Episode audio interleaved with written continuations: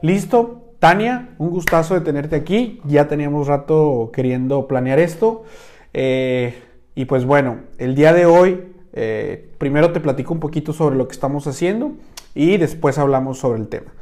Eh, estos, estos videos son una vez al mes, como te platiqué, y es con la plataforma que tenemos. en la plataforma hay dos tipos de personas. líderes empresariales, ¿sale?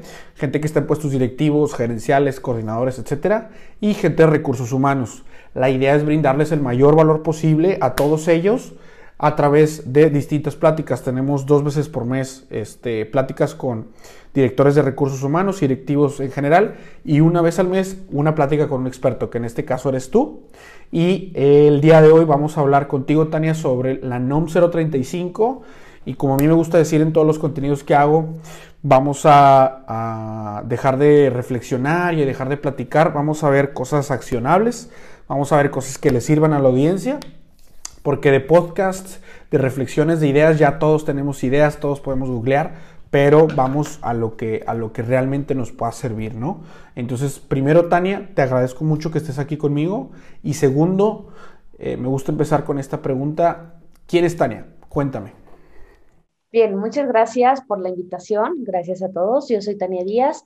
Soy consultor desde hace aproximadamente 10 años en temas de calidad, en temas de ISO 9001, en temas de 19011 que habla de auditorías internas y sobre, en este caso, bueno, de la NOM 035 de los factores de riesgo psicosocial en un centro de trabajo y cómo podemos tener obviamente un, un entorno laboral favorable. Eh, tengo una maestría en Administración de Empresas, estoy certificada por conocer con el estándar de una el estándar de impartición de cursos presenciales para el personal y capital humano. Eh, y bueno, pues mi pasión, mi forma de poder realizar esta transformación tanto en profesionales como en empresas es por medio de capacitaciones, de asesorías, de implementación directa. Hacemos como un trabajo muy a la medida y bueno, pues algo que me encanta y que me gusta es tener una transformación con mis clientes, ya sea para el profesional o para una empresa. Sabemos que algo que tenemos que hacer es la parte de crear, la parte de transformar y la parte de mejorar. Entonces, esos son los tres pilares que tenemos nosotros aquí en estrategia, en esta consultoría, estrategia 3. Estos tres pilares importantes porque considero que si no creamos, nos estancamos, ¿no? Si no hacemos una transformación en mi cliente, si no hago una transformación en la comunidad, en la gente con la que estoy, pues eh, no es que esté mal el trabajo, simplemente que eh, es importante que vaya alineado a, la misión que tú quieres y a la misión de, de tu vida.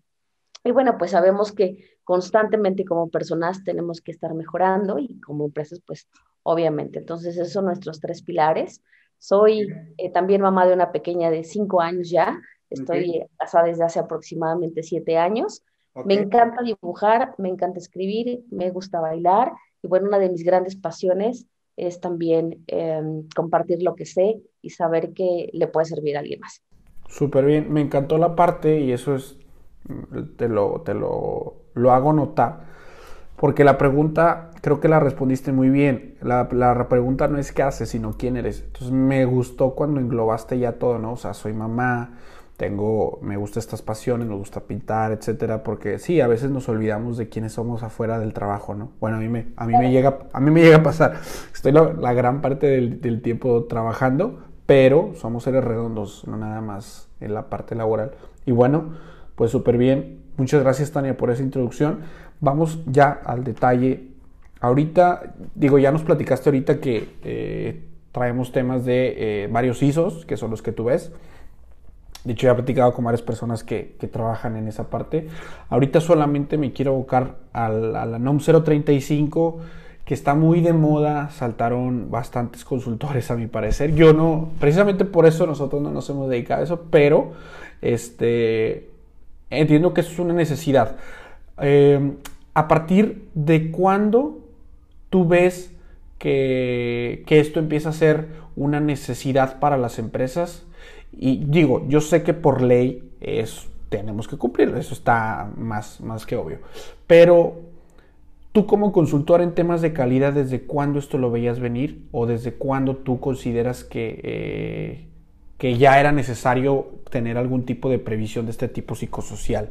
Mira, como bien comentas, desde la parte de la introducción nos, nos enfocamos mucho a, datos duros. Nos enfocamos mucho a llegar a metas, a llegar a una productividad, a cómo están los colaboradores en temas de ventas, ¿no? A cómo está estructurada una empresa. Eh, esto hablando de empresas que realmente tienen ese interés en su organización, porque no necesariamente las empresas tienen eh, o ven esa necesidad. Piensan que el hecho de tener procesos, de tener una certificación, de tener un orden, es como algo burocrático y algo, eh, no lo ven como una necesidad. Claro. Hasta que un tercero lo pide, hasta que eh, una dependencia, hasta que un cliente, un proveedor te lo está pidiendo para poder em, competir o para poder participar y ganar más clientes. Okay. Eso hablando de esta parte de estructura. Imagínate en temas psicosociales, que son cosas que no se ven, que son cosas más humanas, que son un poquito más de sensibilización, de, saber que tus colaboradores no son un número y una parte que solo te da productividad y llegar a metas y ventas, ¿no? Claro, Sino esta parte de que somos seres humanos.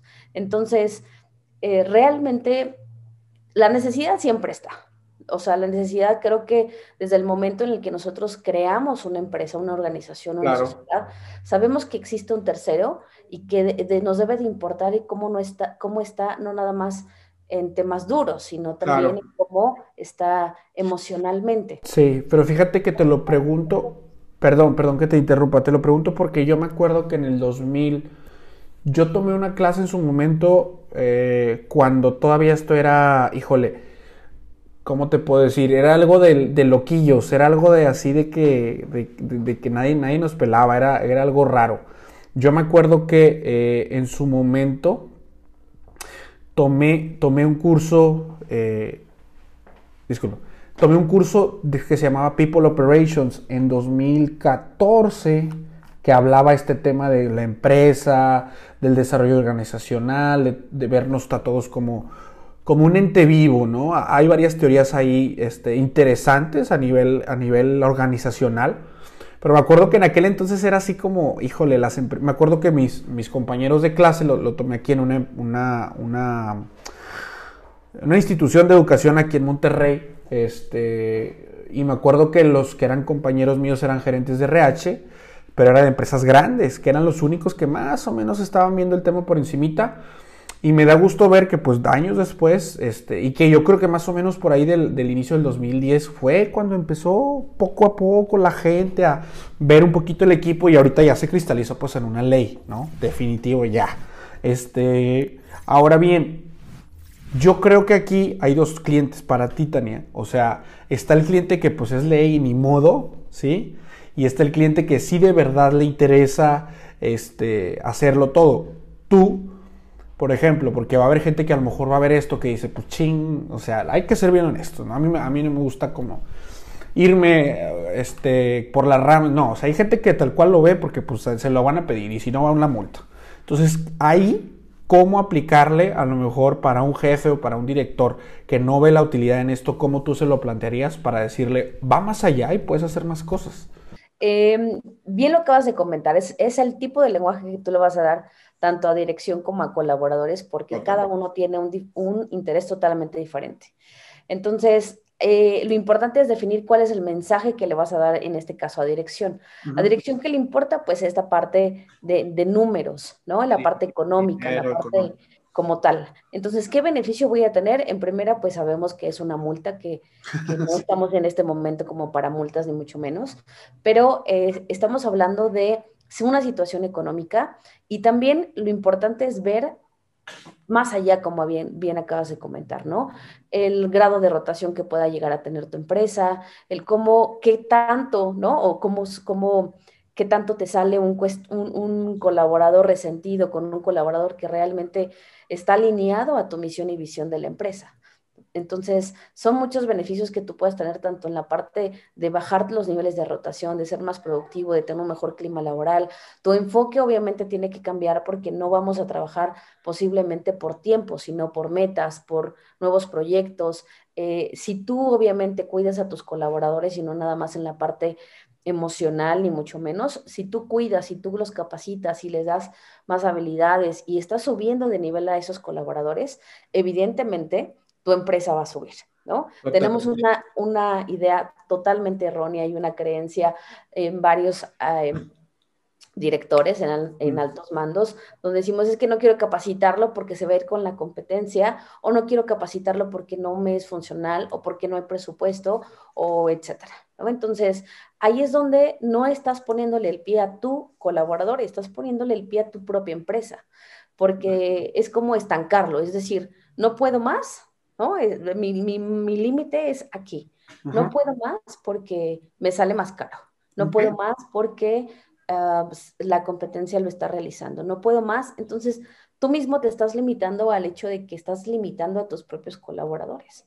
¿no? no vas al siguiente nivel, no te expandes. Entonces, mucho es definir qué es lo que quieres tú como director, hacia dónde vas, quieres eh, de nuevas sucursales, nuevos proyectos, nuevos productos o simplemente permanecer en el mercado que ahorita no nos da garantía el que tengamos años de experiencia y que estemos en el mercado porque ahorita la forma de vivir ha cambiado mucho, la forma de trabajar, la forma de comprar, el cliente, consumidores, proveedores, etcétera, ha modificado. Entonces, sabemos que si no nos adecuamos al entorno, pues vamos a desaparecer claro ejemplo de que tenemos por ahí un blockbuster, un Kodak, ¿no? Que pensamos que la misma receta iba a funcionar toda la vida y sabemos que no. Entonces, ¿por qué voltear a ver a capital humano? Porque, como dice el nombre, es un capital.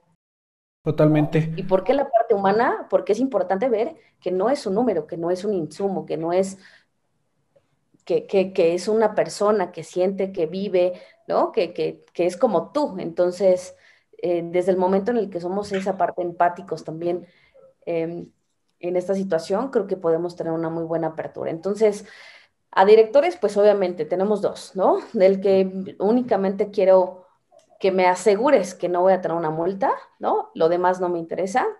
Y habrá otros que realmente digan, oye, sí, claro, la multa como un segundo término, pero estoy consciente en que mi personal es el mejor capital que tengo.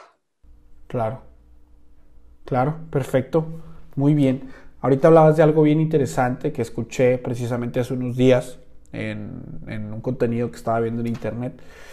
El tema de los años de experiencia ha dejado de ser un catalizador o algo, mm, algo que sirve, bueno, sí sirve, definitivamente los años de experiencia. La empresa de nosotros también tiene 10 años de experiencia, pero con la pandemia y con factores que van a seguir sucediendo a lo largo del tiempo, la experiencia ya no va a ser tan, tan determinante, sino va a ser más bien las habilidades que tiene la empresa para hacer forecast a futuro y tener este tipo de herramientas como las normas, como preocuparse por sus empleados, etc. Pero bueno, vamos a materia y ya. Eh, vamos a, vamos a, hablar.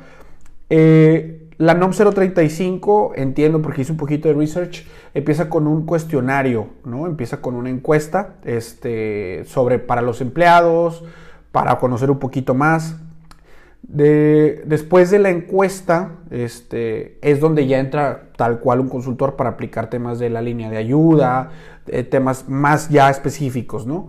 Cuéntame así, en resumidas cuentas, Tania, cómo hacer una NOM 035 para que quien la esté haciendo, dos cosas, para quien no lo haya hecho lo comprenda más y para que dos, quien lo esté haciendo actualmente vea en manos expertas como tú que a lo mejor le puede llegar a estar faltando o qué es, cuál, allá afuera hay una oferta de ABC, por ejemplo, me acuerdo ahorita viene a mi mente un anuncio en LinkedIn de un despacho que te regalaba un cuestionario. Ok, ¿qué cosas podrías darnos tú que decir? ¿Cuál es la diferencia que tú tienes? Este, que ojo, no, estoy vendiendo a Tania, simplemente es cómo le damos a la comunidad más valor, ¿no? Entonces, ¿qué cosas allá afuera tú ves? ¿Sabes qué, Sergio? Es que el típico consultor va a ser A, B y C, y yo digo que hay que hacer aparte Z porque si no, no va a jalar. Algo así. Cuéntame. Mira, pues la, aplicación de cualquier normatividad, te voy a comentar, puede ser lo más frustrante o lo más ah, ligero posible. Y eso que lo va a determinar para cualquier cosa, para cualquier normatividad, es importante que tengas un plan de trabajo. Un gran error, y quiero comentártelo ahorita, Sergio, es que eh, pensamos, ¿no? Quiero aclarar esto, pensamos que es, necesitamos un consultor o, es obligación o es un deber tener un consultor para poder llevar a cabo esta implementación okay. la 035. Y eso es un gran error, ¿no? Me voy a meter un autogol, pero... Dale, dale, esto es lo que ocupamos escuchar. Pero no requieres de un tercero para poderlo llevar a cabo. Yo que te digo es que es bien importante que tu personal, la persona que esté como tal encargada de la implementación, sea dueño del proceso. Un consultor, digo, todo esto te lo platico porque son casos reales de personas que me han contactado para asesoría, curso, implementación, em, que, que, me han dicho, oye, es que mi consultor se fue y estoy en ceros. O el personal de capital humano abandonó el trabajo y estoy en ceros. O no sé ni siquiera cómo comenzar y te lo voy a dejar a ti. Entonces, un gran error que tenemos es que dejamos esto eh, a, a, a un tercero siendo que tú puedes adueñarte del proceso. Eso es, eso es principal. No necesitas ser experto, sí necesitas tener eh, una metodología, necesitas conocer la metodología, necesitas tener obviamente los conocimientos. De, de cursos te puedes meter en internet y los puedes ver 20 mil veces, pero no nada más es tener un curso, no solamente es leer la norma, bajarla del, del DOF no, no, solo es eso, sino entender realmente qué es lo que nos está pidiendo la norma. Es importante interpretarla, deshacerla, destruirla, con la finalidad de ver qué realmente es lo que me está diciendo y qué es lo que realmente tengo que hacer para poderla cumplir al 100%. Entonces, eso es, eso es bien importante. Ahora, entendamos que la NOM 035 no es una norma certificable. Muchas personas pensamos que eh, hay, tengo certificación en NOM 035 y no es así. las normas oficiales mexicanas, al ser así normas oficiales mexicanas, son oficiales y son de carácter obligatorio, por lo cual son de ley que las debes de cumplir, quieras o no. Las NMX, que son normas mexicanas, un ISO 9001, sí es de carácter voluntario, esas sí son certificables. Eso es algo que es importante que tú lo sepas, lo estén implementando o apenas estén comenzando con este tema. Ok, ¿qué más tienes que tener? Como te comento, el que tú sepas que puedes adueñarte del proceso, el que nadie te va a certificar y el que eh, debes de conocer y tener esos conocimientos como tal y esa metodología, una estructura de trabajo. ¿Por qué? Porque nos aventamos, ¿no? O sea, realmente me das un blog, veo eh, a lo mejor un un, podcast, veo información, veo un webinar, etcétera, y todos me dicen del cuestionario, cuestionario, cuestionario, ¿no? Entonces, ¿qué hacemos primero? Pues el bendito cuestionario, ¿no? Pero ¿cómo voy a preguntarte a ti, Sergio, algo cuando ni siquiera te he sensibilizado? Cuando ni siquiera sabes del tema, cuando no sabes qué beneficios vas a tener, cuando no tienes una estructura, un orden. Ok. o sea, primero, antes del cuestionario, hay un proceso de sensibilización que es mucho mejor llevarlo con este dueño del proceso que estás mencionando, ¿correcto? Claro, nosotros, por ejemplo, en, Estrategia 3 tenemos una metodología de 11 etapas, siendo que la aplicación del cuestionario es la etapa 6. Entonces, muchas de las consultorías, muchas de las personas que, que están implementando la no, se van directo al cuestionario. Yo lo bajo, lo, lo, lo, o contrato un software o etcétera, donde me pueden dar el cuestionario y listo. Ese es uno de los grandes errores que tenemos, ¿no? Otro error es que contratamos un software también sin saber qué, qué información me va a arrojar y qué información realmente la norma me pide. Me han llegado clientes que han contratado como tal un software, pero los resultados no están, o sea, tenemos como la equivocación de los niveles de riesgo con los resultados, con el análisis. Entonces ellos te dan una semaforización como viene en la norma, pero aquí lo importante es, a ver, hay que analizar los resultados, porque a pesar de que la norma es de carácter oficial y es para todos los centros de trabajo, y si tú lo haces en una cafetería en el Estado de México y lo vuelves a hacer en una cafetería en Monterrey, pues por supuesto que van a tener resultados diferentes a pesar de que es la misma empresa. Entonces tienes que ir analizando los resultados. ¿Qué es, qué es lo importante? Lo, lo, lo que tenemos que realizar es analizar el resultado, no definir el nivel de riesgo. El nivel de riesgo prácticamente sencillo, el mismo cuestionario, em, el mismo software te lo puede dar. Pero ¿qué hago con esos resultados? ¿Cómo los analizo? Hay muchas técnicas para poderlo realizar por áreas, por centro de trabajo general, estadísticas, cosas que realmente te informen, que te den como dice el nombre, que te informen cómo se encuentra tu empresa. Ok, perfecto. Ahora, bien, hablemos con todo lo que tú me estás dando, yo estoy haciendo, aquí estoy tomando notas eh, y estoy armando un esquema mental. Ahora, tú me estás hablando ahorita de temas de primero sensibilización, luego aplicar un cuestionario que nos da una semaforización o un, termómetro, por así decirlo, ¿no? De dónde estamos más, más mal, bien, más o menos. Luego hables de analizar los resultados por áreas, centros de trabajo o este por Mm, no recordé la última. ¿Mande? Áreas o centros de trabajo. Áreas, de, áreas o centros de trabajo. De forma global, como se encuentra la empresa. Porque. Así es. Eh, otra cosa, Sergio, que hay que aclarar es que esto es por centro de trabajo. Así no es. por, por decir, bueno, hay una razón social donde tenemos siete sucursales, donde lo hago en uno es más que suficiente. No, es por centro de trabajo porque sabemos que aquí implica mucho la parte de costumbres, educación, creencias, y que inclusive a pesar de que estamos en México, no se vive igual en Monterrey que en el Estado de México, que en Yucatán o que en Baja California, ¿no? Totalmente. Todos tenemos como diferente forma de, de, trabajar y, creencias que también arraigadas que afectan obviamente un entorno laboral. Claro. Ahora bien, en el tema de, eh, ya tenemos los resultados, ya, ya analizamos, ahora cómo pasamos a la acción. Ok, de ahí del análisis de resultados, ¿qué es importante hacer? Una lluvia de ideas, ¿no? Te voy a poner un ejemplo. Si tu semáforo sale, porque el 99% de todas las empresas que hemos asesorado tenemos carga de trabajo, ¿no? Y te voy a hacer una pregunta, ¿a qué podemos atribuirle una carga de trabajo? Ya sea física o mental. ¿Qué se te ocurre? ¿Por qué la gente podría tener carga de trabajo? Mental. ¿Física o mental? Sí, para mí sería más mental por los trabajos que realizan. O sea, que a lo mejor para ellos sea un tema más de estrés que de tal cual a lo mejor me duele la espalda porque estoy cargando. ¿Sí me explico? Yo lo más por ahí. Pero ¿a qué le podrías atribuir esa carga mental? Ah, ok, pues al sobretrabajo, que me produce estrés y que es un círculo vicioso, ¿no?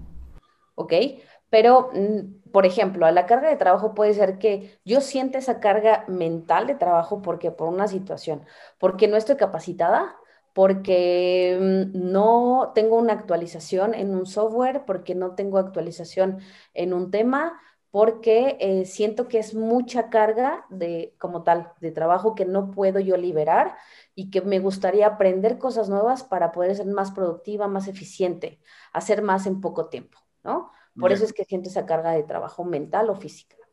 Eh, también puedo sentir esa carga de trabajo, ¿por qué? Porque no está definida, eh, no existe a lo mejor un feedback con, una, con mis directores o con mi gerente, donde me diga, Tania, vas bien, estas son las metas, tienes que realizar esto, estas son las responsabilidades, una meta realista, vamos a trabajar por objetivos, simplemente como que acumulan el trabajo al final y, y son como los dichosos bomberazos, ¿no? Claro. Entonces, ahí yo puedo, ahí es donde empezamos a analizar los resultados.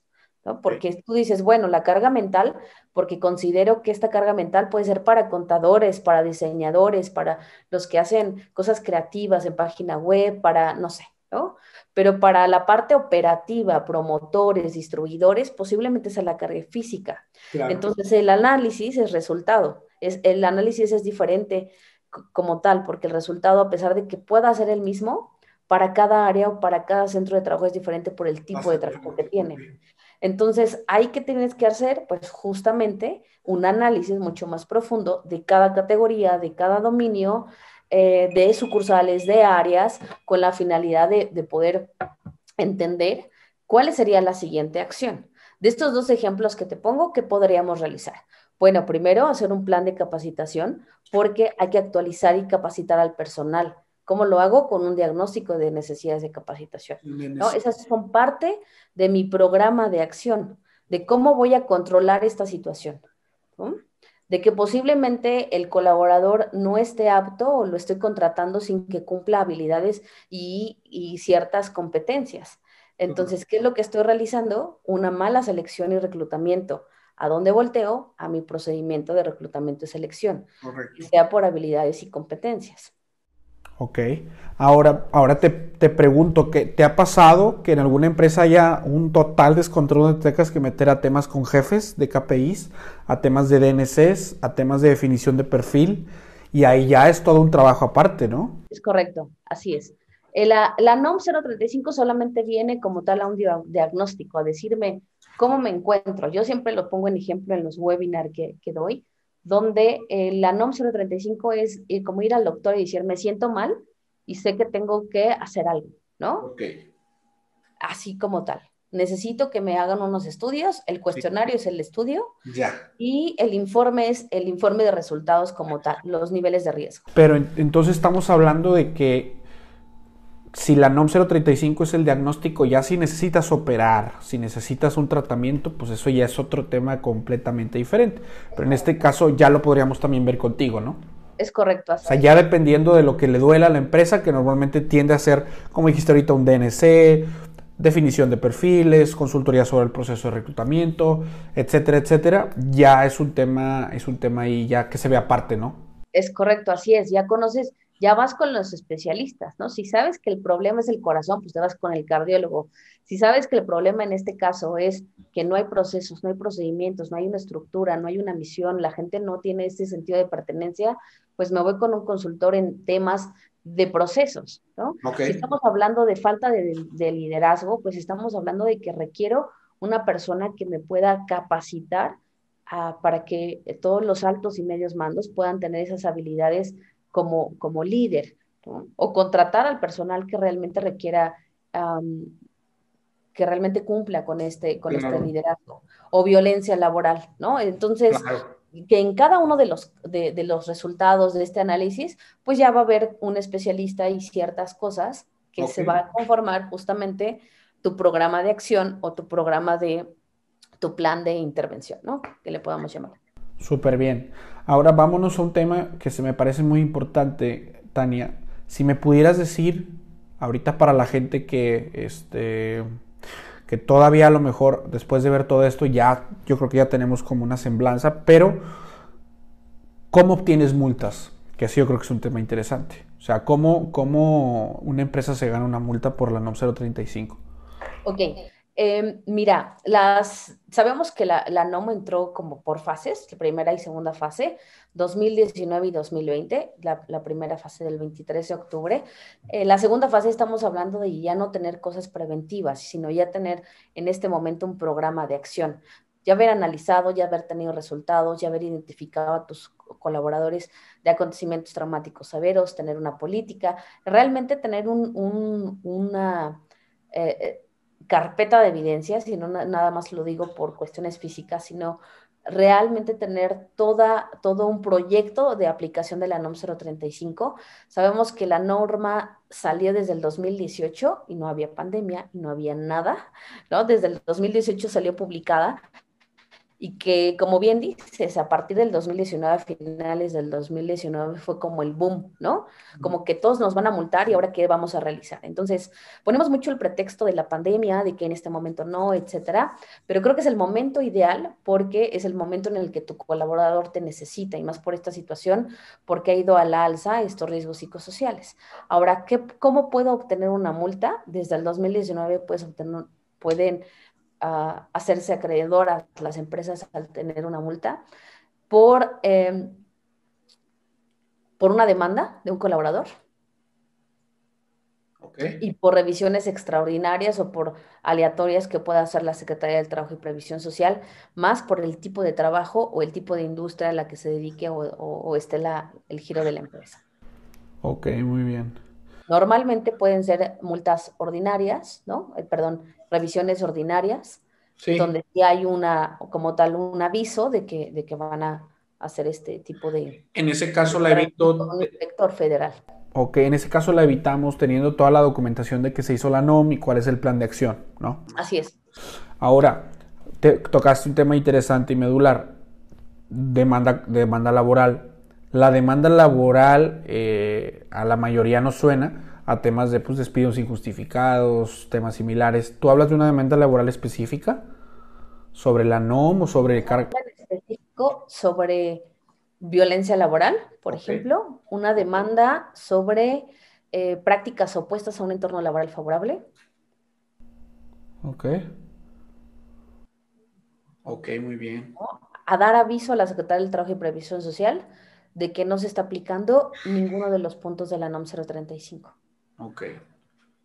Entonces, y eso es lo que, te, lo que te decía al inicio, Sergio, el cómo, o sea, ¿qué, qué me cuesta más? El realmente tener un equipo de trabajo bien formado, eh, capacitado, que puede elevar a mi empresa, o tener un colaborador que tenga ese sentido de, de, de, como de enojo, ¿no? De frustración, de desmotivado, que, que, realmente sea resentido, que obviamente es un, es un peligro para una organización. Claro. Ok, perfecto. Pues mira, creo que ya nos, nos queda muy claro, ¿sí? Me, gustó toda la explicación y creo que abarcamos ciertos temas que eran necesarios tocar. Eh, no sé si de tu parte, Tania, haya como algún otro dato que quieras dar respecto a esta NOM, ¿sí? Y este, no sé, adelante. Sí, eh, no olvidemos también algo importante que son los acontecimientos traumáticos severos. Ok. Que es algo que, una obligación que tienen que tener también los eh, en este caso la empresa, de identificar a aquel colaborador que tuvo un acontecimiento traumático severo. Llámese un incendio, llámese un robo, llámese un asalto, llámese algo que lo puso en peligro a esta persona, a este colaborador, o a un tercero y que lo pudo presenciar. ¿COVID-19 entra ahí? Sí, la NOM 019 y la NOM 30 son normas de referencia y la 025 que habla de discriminación e igualdad laboral. Entonces, por ahí también es importante voltear a ver estas tres normas, pero en la NOM 035 nos habla de identificar a esos colaboradores. Yo tengo que identificar si eh, por motivo del trabajo, durante el trabajo, tú viviste, tú viviste un acontecimiento traumático severo y es mi obligación darte una atención porque es algo que te está perjudicando. No, no volteamos a ver como personas, como seres humanos, deja de la empresa, no, no le damos atención a nuestra, a nuestra eh, situación emocional, a nuestra situación psicológica. Entonces, creo que ahorita eh, con esta parte de los, de los ATS, de los acontecimientos traumáticos severos, que hay que identificarlo, hay que saber que esto eh, que le está perjudicando a mi colaborador también va a tener un impacto en su trabajo. No, no nos vamos a meter en situaciones ni personales, ni familiares, ni de hace años, ni de la infancia, ni mucho menos. Son situaciones por motivo del trabajo, porque es responsabilidad de la empresa. Correcto. Entonces, sí, no hay que olvidar este tema eh, de, los acontecimientos traumáticos severos, que hay que darle un seguimiento al colaborador para ah, darle una atención necesaria. Perfectísimo, Tania. Ya por último, antes de cerrar, me gustaría que nos dijeras en dónde te puedo encontrar, en qué redes, tu teléfono, etcétera, que me platiques sobre eso. Claro. Em, me pueden encontrar directamente en Facebook o en mi, en mi página web. En LinkedIn también estoy, en Instagram como Estrategia 3 MX. Estrategia 3 con número MX, así estoy en todos igual. Ok. 56 11 80 81 89. Ahí me pueden encontrar, con mucho gusto los puedo darles ya sea un curso, un entrenamiento en línea, ¿no? Para que lo hagas tú mismo, asesorías personalizadas, implementación, eh, así es como, como podemos nosotros apoyarte. Es algo muy a la medida. Perfecto, perfecto, Tania. Pues listo, muchas gracias. Yo creo que así concluimos esta sesión y pues te agradezco bastante que hayas estado acá con nosotros, ¿sale? Gracias, Sergio, que tengas muy buena tarde y gracias a todos eh, por esta tarde. Ándale, pues, gracias, hasta luego, bye.